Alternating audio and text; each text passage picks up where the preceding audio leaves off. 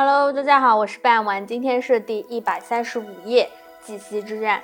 绩溪之战发生于公元前二八四年，战国时代，燕国名将乐毅统帅着燕、秦、赵、韩、魏五国联军攻打齐国的一场战争。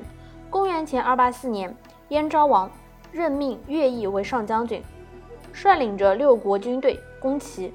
齐闵王骄傲自持，忘乎所以，开始并未料到。燕国会联合诸国攻齐，直至发现燕军已攻入齐国时，才匆忙任命处子为将，率领全国军队主力渡过济水，西进拒敌。双方兵力各约二十余万，在济水之西展开了决战。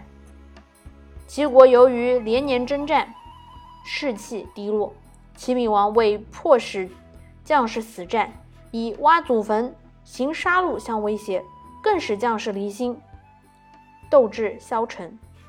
结果，当联军进攻时，齐军一触即溃，遭到了惨败。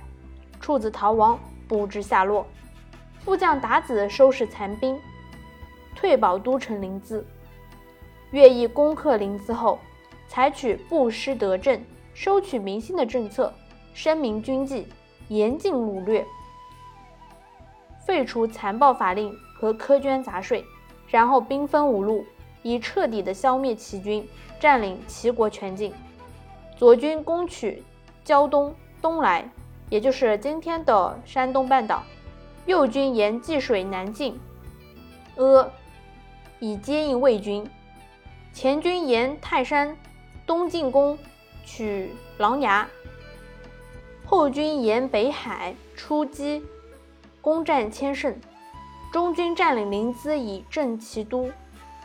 燕军仅在六个月的时间就攻取了齐国七十余城，只剩下吕和即墨两城未被攻克。今天的内容就到这里结束了，非常感谢大家的收听，我们下期再见，拜拜。